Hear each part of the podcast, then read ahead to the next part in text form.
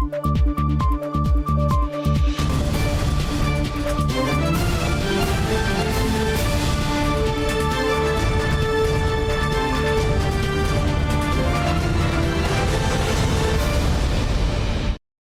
键时刻带您迅速掌握潮流趋势，欢迎您收看《财经趋势四点零》，我是赵廷玉。首先带您聚焦全球各大半导体业者将齐聚二零二四年的第一个战场 ——CES 消费性电子展。下个星期一月九号开始一连四天在美国拉斯维加斯登场。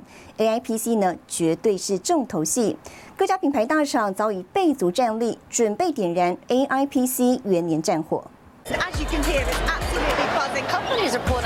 out all the stops with their latest innovations. 二零二四年美国消费性电子展 CES，AI 将成为一大焦点。Generative AI is a step change and an amazing new capability that allows us to do, you know, to create, you know, uh, new content, whether it be images or language or what have you, and it's mastered language and the ability to converse and uh, and interact with us as humans in a more human way.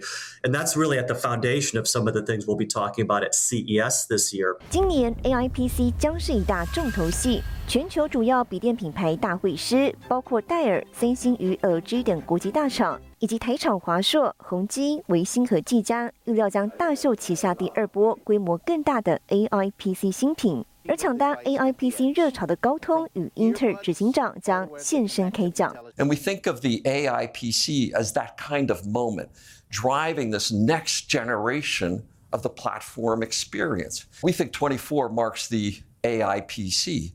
And that will be the star of the show in this coming year. And we're going to take these large language models and follow those three laws and put them into every device, every PC for the future. You know, and with that, it's going to drive a revolution in the applications. 产业界全力冲刺 AIPC。今年美国最大的消费性电子展，一月九号一连四天将在美国拉斯维加斯登场。各家品牌大厂早已备足战力，准备点燃 AIPC 元年的战火。新唐人亚太电视高正伦、赵廷玉整理报道。好，迎接 AIPC 元年，台湾各大品牌蓄势待发。来看到暌违三年，华硕举办实体尾牙，席开八百桌。董事长施崇堂表示呢，华硕 AI 已经全面布局，同时已经组建千人 AI 团队。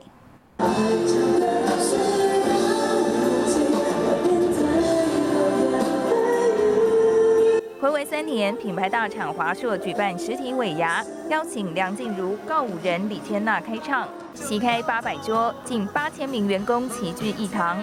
今年最大奖是百万名车，还有千万元的奖项。迎接新的一年，华硕董事长施崇堂期待开拓新局，台上信心喊话：彻底的拥抱现实，进而把这些挑战。变成华硕再造进化的契机，这是我这一生学到的唯一正确的做生意的方法。它也是我们全公司的 common language design thinking 的理论基础。疫情同地消退，施崇堂坚信商业智慧引领企业发展。进入 AIPC 元年，施崇堂说，华硕投入物联网、机器人到现在的人工智慧，已经全面布局。超级电脑这个 server，从这个最大的 model 这样子整个下来，我们是一种全方位的对这个 AI 的一个一个整个布局的掌控啊。所以对我们来讲的话，我们就很容易的就可以啊，很快的要哪些东西弄到这个 PC 来。这次为什么石破天惊？那华硕为什么要整个全面的布局？哈，就就当初我们这个这个，其实从 Zenbo 开始到 AIoT 这些整个，那时候那时候是讲说百人，现在其实已经千人了，在整个 AI。另一方面，美国对中国提出晶片禁令，AI 晶片大厂辉达降低效能的特工版，在今年一月销售。对此，施崇堂主动表示看法。最近都很热门，大家在讲那个那个晶片会怎么样？这个其实会谈不完 啊！对对对，好，NVIDIA 当然那个，但是你看这个这个 Hyperscaler，他们也要有自己的嘛，哈，对啊，各自都在各显神通了。女中角力自二零一八年延续至今，台厂因应市场需求调整布局，寻求稳定发展，再创事业高峰。新唐亚太电视陈慧模、李晶晶，台湾台北报道。走过疫情冲击，电子业实体尾牙接力登场。再来带您看到，显示卡大厂技嘉董事长叶培成指出，由 AI 带动的热潮来得太快。二零二四年 AI 仍在热头上，并将带动产业至少到二零二六年。即将呢已经站在浪头上，团队也准备好了。表现亮点在哪里？AI 热潮带动伺服器业务，股价突破三百元。主持人即时与 AI 对话，显卡大厂技嘉科技举办年度尾牙，喜开三百零五桌，总奖金送出两千万元，员工嗨翻天，就是因为 AI 浪潮带动业绩全面上扬。AI 的整个带动啊，我相信不是只有二零二三，未来的二零二四、二零二五甚至二零二六，其实整个产业界应该是算是都开始要往前冲。技嘉二零二三年营收一千三百亿，大幅成长两到三成，其中 AI 伺服器业务就贡献多达五百亿。技嘉董事长叶培成指出，今年消费型个人电脑虽然还不敢太乐观，但情况不会更差。商用伺服器需求强劲，今年伺服器业务将比去年成长。确确实实，AI 在下半年带动会有超出我们原先预期。不然，二零二四绝对是刚在起步，只是说确确实实这一波来的比较快。那关键可能还是在供货，尤其前半年，前半年看这个晶片的供货是很大很大的关键啊。那个需求端看起来是不用太去有任何的疑虑，只是供货就可能就就比较大难以掌控。CS 大展上，除了技嘉将大秀 AI 笔电，能够因应不同情境调整硬体设定，另外华硕、宏基等多家台湾品牌业者也将接力。技嘉预期 AI 走向终端运算是各家业者不容错过趋势，预料今年营收将比去年更好。新唐的两台电视胡宗汉、只建立沈维彤，台湾台北报道。好，带您看到这一周的财经趋势短波。台积电和博士、英飞凌和恩智浦半导体合资的德国德勒斯登欧洲半导体制造公司德国厂主帅传出定案。由前博士德勒斯登晶圆厂的厂长柯一区转换跑道，接任台积电欧洲半导体制造子公司的总裁。传出三星本季调降晶圆代工报价百分之五到百分之十五，以争取客户图片，拉高产能利用率。就目前为止，苹果还没有推出属于自家的生成式 AI 技术。不过，现在有传闻指出，苹果的生成式 AI 已经取得一定进展。拥有生成式 AI 的 Siri 将在今年六月的 WWDC 大会中亮相。日经二二五指数去年封关价创新高，日期市值也大幅攀升，市值挤进十兆俱乐部的企业数创新高。其中，受惠生成式 AI 浪潮，半导体相关股涨势猛。新唐人亚太电视整理报道。关心日本能登半岛传出七点六强震，靠近日本中部的台厂环球金跟新唐，仅短暂受到影响。而强震呢，对于东海岸的日本半导体产业并没有影响。不过呢，分析师指出，地震凸显了台厂过度依赖日本特用化学品，未来应该朝在地化发展。日本能登半岛强震，半导体产业影响程度受到高度重视。台湾系晶圆大厂环球晶在新泻县就有两座厂房曾短暂局部停工，经确认无损后已全面恢复生产。为控制器大厂新唐在富山县的两座厂房正进行全面检查，预计完成安全性巡检后复工。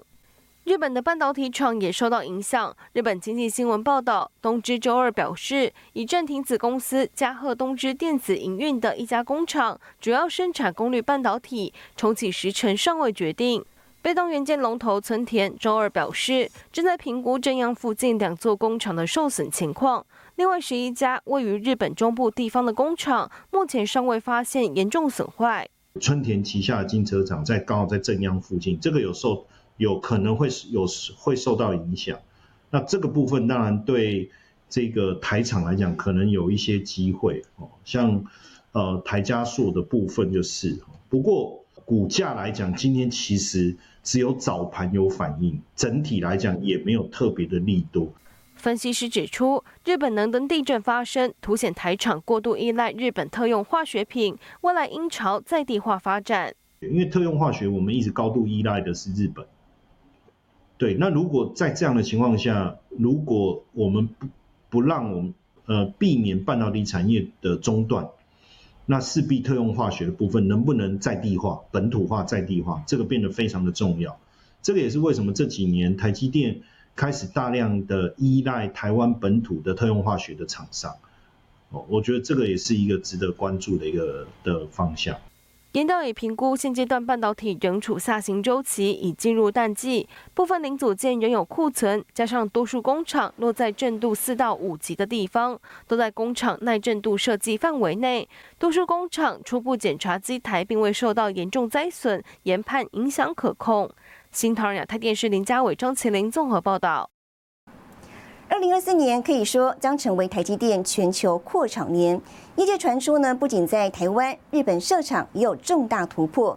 除了熊本一厂、二厂之外，台积电有望在日本大阪设立第三座厂房，可能规划生产三纳米。台积电熊本超大型十二寸晶圆厂，日媒报道将在二月二十四号举行开幕仪式。预料台积电董事长刘德英、总裁魏哲嘉都将出席。设备迁入完成后，今年底就将开始量产。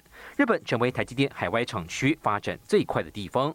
現在建物の外観はほぼ出来上がり、台湾 から技術者など350人が訪れています。熊本县菊阳町当地房价在台积电进驻下有了明显涨幅，日本政府更是敲定追加预算，砸下九千亿日元，用来补贴即将开工的熊本二厂。土地利用の規制についても国家プロジェクトが円滑に進むよう柔軟に対応してまいります。市场猜测，日本将成为台积电海外扩厂重点。除了熊本两座晶圆厂，分别规划特殊制程以及七纳米以下先进制程。台积电先前设立三 D IC 研发中心以及两座 IC 设计中心，分别在横滨、大阪，支援日本 IDM 客户设计服务。供应链透露，大阪拥有地利之便，有望成为台积电日本第三座厂房的落脚地点。而先进制程可将一口气推进到生产三纳米。 我们根据客户的要求。正在扩大台积公司的全球制造版图，以增加客户信任，扩展我们未来的成长机会，并可接触到全球的人才。随着总裁魏哲嘉接替刘德英扛下海外扩厂重责大任，台湾国内一点四纳米、两纳米选址告一段落，预料加速三纳米在日本的规划速度。法人跟预期，随着库存去化告一段落，AI 应用逐步腾飞，台积电今年营收挑战二点五兆规模，年成长幅度上看百分之十五。新唐人亚太电视胡宗汉、沈维彤，台湾台北整理报道。美国将启动半导体供应链新调查，再度盯上中国。更详细的新闻内容，休息一下，我们马上回来。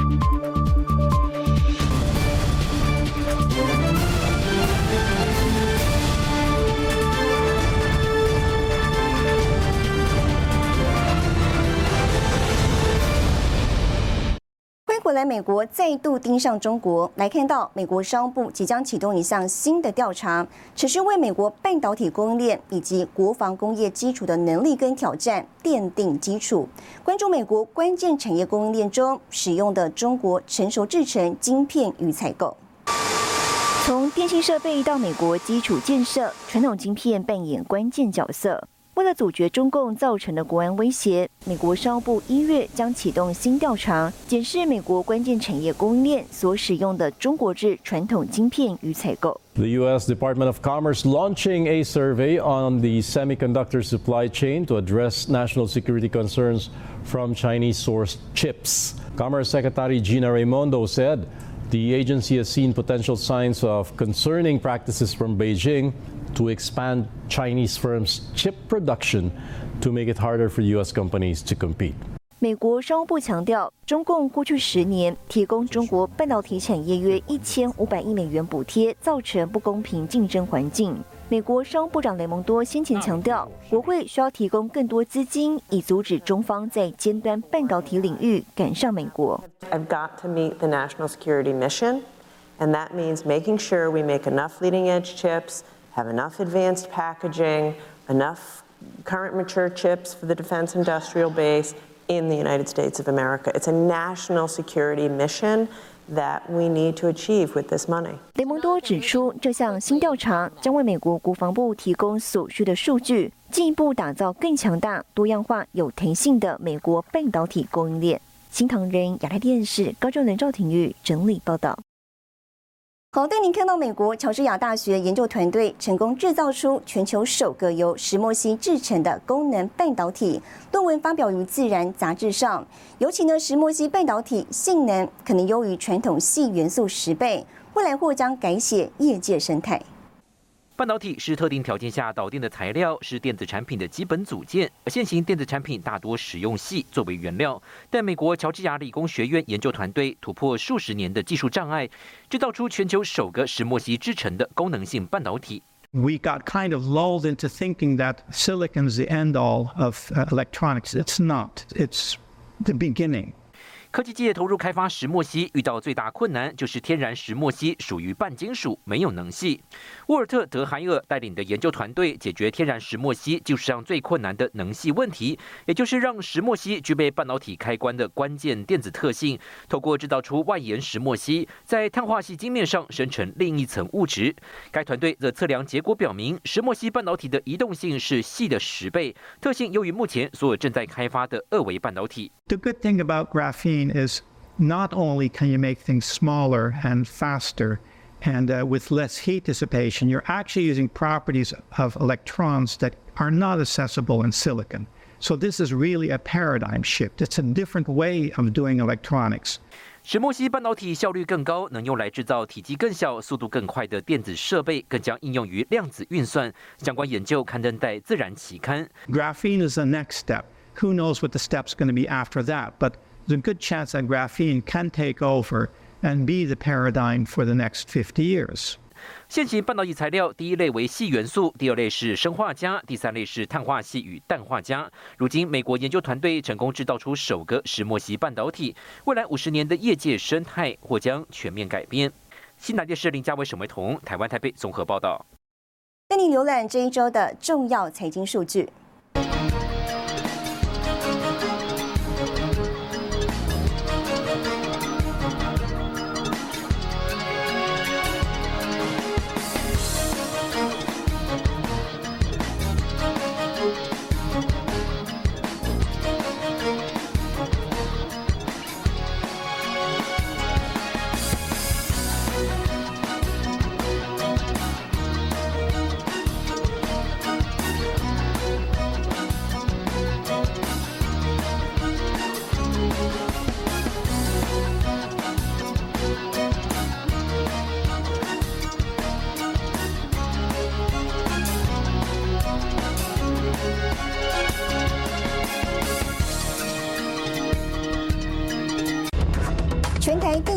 公车室内充电场本周启用。休息一下，我们马上回来。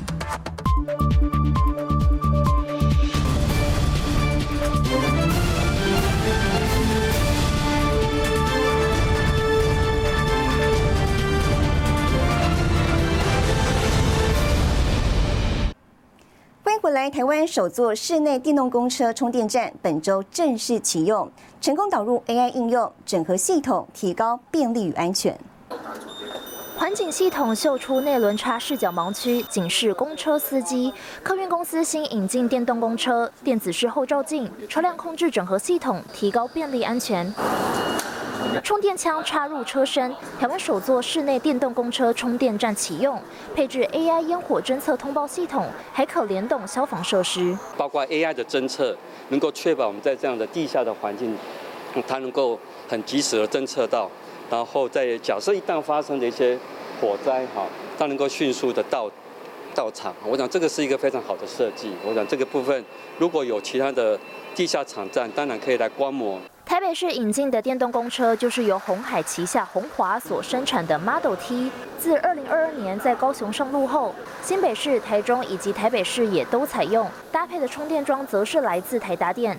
台湾政府提出2030公车全面电动化，台北市交通局长谢明宏说，去年底规划的650辆电动公车全数到位，当中15辆近期领牌照后就会上线。在维修的方面，我们可以减少很多人力。所以买电动车，其实讲起来，对我们未来的是一个趋势，是可以节省很多人力的。我们可以节省很多，尤其是电，电是比油便宜，所以在这方面我们成本也会降低。不过业者也喊话，推动电动公车最缺的就是充电场地，但许多调度站是租地不能拉电，希望政府能协助给予场地使用。新唐亚太电视林玉堂、曾新敏，台湾台北报道。好，带您看到下周有哪些重要的财经活动。